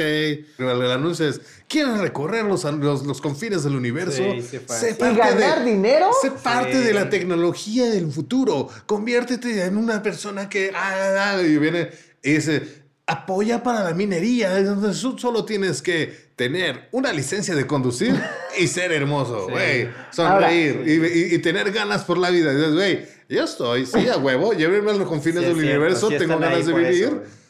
Páguenme chingón. Sí, Mi porque no les, no les crees jamás que sean que hayan estado preparados para Esos los viajes en el espacio. jamás. No güey. mames, güey. Manejaban camiones esos güeyes. No, y la cosa, para mí, la mejor cosa de Parker, bueno, esto es por experiencia y siempre lo aprecio como en la gente con la que trabajo, es que cuando Brett dice que van a tomarles 17 horas, Parker se cubre con 8 horas más. Y dice, güey, ¿cuánto tiempo? Ripley pregunta, ¿cuánto tiempo para que estemos funcionales? Y Brett dice 17 horas. Tú sabes que probablemente son 17 horas, pero Parker dice 25. ¿Por qué? Porque Parker no es un Se pendejo. protege, sí, güey. no, se no se llega al espacio siendo afroamericano sin saber cuidarte, sobre todo en horarios. Ajá. Así que, César, mi querido César. El, la gorrita, el, el que Brett. siempre está Brett, Brett, sí, güey, yo sería Brett. Somos O sea, compas, ustedes son sí, Brett sí, y sí, Parker. Seríamos somos- compas, güey, sí, compas, estaríamos por lo mismo. Nos matan al principio. Bueno, a ti te matan al principio. Yo voy a sí, buscar güey. vengarte. Yo voy a Ajá, buscar sí. vengarte. hijo Vas a fallar. Que el güey solo, ¿cómo- ¿cuál es su palabra que siempre dice nomás? O- Alright, o que algo le dicen. ¿Por qué siempre dicen solo cualquier cosa que dicen? Sí, sí, sí, sí. Dices, Sí, "Alright". que le dicen como, yo, yo always say all right. Siempre dices alright, alright. Sería Brett. Sí, Bien. creo que sí. ¿Quién serías tú, Alejandro? Ok. A ver, ¿quién, ¿quién crees que sería Alex? Más bien. Ma- O sea, sí, eso está padre, eso sí, está padre. Es, un buen- es una buena inversión. ¿Quién sería Alex? Ah, ah, Alex, o sea, tengo, a ver, podría ser Dallas. Dallas, podría ser Podría Dallas. ser Dallas, Dallas, pero- yo, yo, Yo tengo dos dijiste- candidatos. Ajá. A ver, ¿Eh? dilos tú. Y estamos de acuerdo con Dallas. Ajá. ¿Y qué otro sería? Jonesy. ¿Quién es yo? ¿Quién es El gato. El gato no. Es la cuarta vez que preguntas quién es Jonesy. Es que los- no, no recuerdo nombres, güey. Aparte, no me, encanta el, tú. me, encanta, me encanta el nombre porque no se llama Jones. Ah. No, el Es robot, güey. Ash, no, no Ash, sería también Ash. se- sería Dallas o Ash, güey. Ah, va, va. Sería, ¿sabes por qué sí sería Ash? Porque Ash es el güey que le pide a todo el mundo que tenga un coaster. Ash es el güey que le dice, "Po- pon el portavasos. Sí, pone portavasos. O Pon el sea, portavasos. ¿Quién serías, Alejandro? Ah, la verdad es que yo, cuando yo estaba entre Parker y Dallas, pensé que Parker lo iba a escoger a alguien más porque es el mejor personaje. Pero creo que sería Dallas porque es como la idea correcta, la ejecución correcta, pero sin embargo me muero. Porque estás, eh, que te enfrentas al xenomorfo. Ajá. No, pero, pues, pero es que eso es, eso, eso es como mi vida, como... Sí, la, la, toda la ejecución estuvo bien, la idea estaba bien, y sin embargo las cosas solo no salen. Aunque mi personaje favorito sí, definitivamente es Parker. Y me hubiera encantado, porque aparte sí creo que hay un manifiesto de parte de Ridley Scott pre-woke. O sea, es como, güey, este güey sabía qué pedo porque al final queda el afroamericano y dos mujeres. Eh, Y luego Sí. le dijeron, no, tal cual, le dijeron, tienes que matar a todos. O sea, solo puede quedar Ripley. Pero yo estoy seguro de que si Ridley Scott no hubiera recibido esa indicación, el güey hubiera dicho, no, el güey hubiera matado a Lambert y queda Ripley y Parker. ajá. Y tal vez Parker hace un último sacrificio y se va con el alien Ajá. en la última Sí. escena. Este es un buen momento para pasar a escenas favoritas. Escena favorita. Y escena favorita. no, ahora sí, escena favorita y Escena favorita es, güey, obviamente la escena de todos es como el, el, el, nacimiento del alien, pero mi escena favorita siempre es, y siempre será, porque la primera vez que la vi fue de, no mames, cuando Ripley ya se va en el transbordador, se escapa, y está el alien confundido con los tubos que hay de ahí de- en, en en el fondo y se mueve y le saca la mano. Y de, se, se da cuenta que el pinche alien estaba ahí escondido echando la Sí, hueva. ahí explíquenme qué pasó con el pinche. De repente era bien pinche asesino y todo, y, y está ahí como ya. El cabrón eh, sabía que esa madre iba a valer verga. Está dormitando. y- No, yo creo que sí estaba dormido. Yo la verdad es que sí creo que estaba dormido, porque creo que el alien, igual que los huevos, o sea, ¿entiendes que esta cosa chocó y te dicen, esta cosa está fosilizada, o sea, chocó hace un chingo. Entonces creo que el alien no tiene ningún problema en esperar, como que su, su especie animal puede, como las cucarachas que Es has una visto. cucaracha. Por eso yo. Sí, era no una tenía- cucaracha, güey. estaba en invernación. ¿Has visto que las cucarachas Sí. pueden quedarse adentro de un ladrillo sin oxígeno? Y de pronto cuando rompen el ladrillo porque están haciendo una remodelación, la congeladas. cucaracha se, se despierta. Sí. Entonces yo creo que hay una cosa ahí donde el güey estaba hibernando y cuando sale la mano no está atacando a Ripley porque No, justo no, no, está se está güey. se, se está como despertando como, ay güey, estuvo bien verga. Sí, sale bien apendejado así. Sí, por eso es, es- y eso, toda esa parte está, pues, es, Es como grotesca, es bien está chido, güey. Esa es tu escena cosa, favorita. sí. ¿Y tu changómetro? Ah, Recuerda que es escala de 5 y no hay medios. está bien. ¿No hay ¿Qué? medios? Siempre ha habido medios, Ah, no, güey. no, sí hay medios, sí hay medios. Sí. Eh, güey, ¿Qué cuatro. acaso soy un no pendejo? mames, güey. Cuatro. Cuatro. Changómetro cuatro. Pe- Peleaste Y- por medios y no hubo medios. Yo- Escena yo- favorita, César. Mm, cuando Ripley está buscando la información de cómo exterminar a una amenaza alienígena Uy, en la nave sí, güey, y no da resultados Ajá. y de repente descubre No, no le dice, ajá, cuando- Ajá. O sea, descubre que el robot tenía otro plan de, de conservar al alienígena y la tripulación no importa, que se muera, güey. Porque ne- necesitamos investigar al pinche... Y como que se queda así, no mames, nos estuvo, este- nos estuvo engañando el robot este. Y de repente se asoma a la... el- Eso está horrible. Está bien chingón, me, güey. dio, me dio el mismo miedo que el alien, güey. Está bien asoma así, chingón, güey. dice, Sí, sí, sí. Gran escena, gran escena. Aparte, la frase y cómo lo dice calmado. Ajá. Eso tiene una Es una explicación. explica- Güey. Es como Clippy de Word Ajá. saliendo. ¿Estás tratando de encontrar cómo matar al alien? Ahí yo vi a Hal, güey, hablando de Sí. Stanley Kubrick. Era un Hal, sí, güey. sí, sí. otra inteligencia que se vuelve en contra de, de la tripulación. Bueno, de nuevo, Ridley Scott dijo un chingo de veces, si tuve alguna referencia que no la tuve, o sea, como realmente no había este tipo de ciencia ficción, lo que yo quería hacer no existía, pero si con alguien referencié, fue con 2001. Ah, changómetro. Me falta mi changómetro. Yo estaba entre 4, 4, 5. Le voy a dar un 4. No sé. Ah, güey, sí, si sí, yo también estaba en 4, 4, 5. Estoy 4, 4, 5. Quiero, quiero que todo el mundo la vea. Le voy a poner un 4, 5. Ok, Alejandro. Mi escena favorita es cuando despiertan la comida, porque ves todas las dinámicas entre el Sí. crew, ves que los de abajo no se llevan con los de arriba, hablan de los bonos. Güey, te presenta tal cual, te dice, güey, checa Parker, a Lambert, a Dallas y a Ripley. O sea, como te dice, estos son los importantes. Sí. No, Parker, no, Parker era también. No, Parker es el que. Parker, Parker está dando fist bumps y está como echando desmadre. Parker sí toma un chingo. O sea, Pero es como, eh, eh, Pero- Parker y Bert es- son, es- son los, Brett- son los traileros. Brett no habla. Brett casi no habla. Y, y, y eso que Brett me encanta, y, pero Parker roba un chingo de, de conversación. Sí, está bien, porque ahí, sí, en esa mesa desayunando. Eh, es- es- empiezas a Conoce la- conocer la los dinámica de todos. ajá. Está chingón. Y mi calificación, de nue- esto es una vez más, es- creo que la única otra vez que ha ocurrido esto es 2001, es un mío. 4. Ah, ¿Un 4? ¿Vas a cuatro. dar 4? Creí que le ibas a dar cinco. No, ¿cu- cu- no, no, cu- estamos todos de acuerdo. No, 4 Yo le di 4-5 al final, güey. Ah, Yo creo que en mi corazón, o sea, objetivamente creo que es un 4, pero le pongo 4-5 para que todo el mundo lo vea. No, yo le voy a poner 4-5. Sí, Sí. Es, es un 4-5. Sí, sí, es un- es- Es un 4-5. Porque aparte, la verdad es que creo que puede, creo que no te arruina nada si te cuento la película, porque la película Ah, es ocurre. bastante buena, sí, sí, Ajá. sí. Veanla de noche solos, es una gran película de terror. Es una película. de- Estas fueron nuestras opiniones sobre Alien y los últimos tres semanas hemos estado un poco densos y saben que cuando nos vamos muy densos nos gusta corregir con algo un poquito distinto. Entonces la próxima semana vamos a ver una comedia que es considerada una de las grandes comedias de los últimos 20 años. Vamos a ver Anchorman, Anchorman. la quién? leyenda de Ron Burgundy con Will Ferrell. Yay. Después eh, está muy cagado. Entonces, sí, prepárense para dejar de hablar de homicidios. Los queremos mucho, gracias por escucharnos. Muchísimas gracias a Tania Sosa por, como siempre, hacer que sonemos un poquito menos mal. Muchas Gracias, gracias, Tania. Recuerda que en el espacio nadie te escucha gritar. Esa era parte, esa, esa- esa era, esa es que ese era el selling line, ese era el selling line de la película. En el, line. en el espacio nadie te escucha, nadie te, no, nadie no, te no, escucha no, lo usaste, güey. lo usaste perfectamente y aparte, ahora Tania te va a odiar a ti. Tania, sí, es paranoica. Eh, sí, sí, muchísimas gracias, a, to- a- muchísimas gracias a todos por escucharnos y nos escuchamos en una semana. Descansen, diviértanse.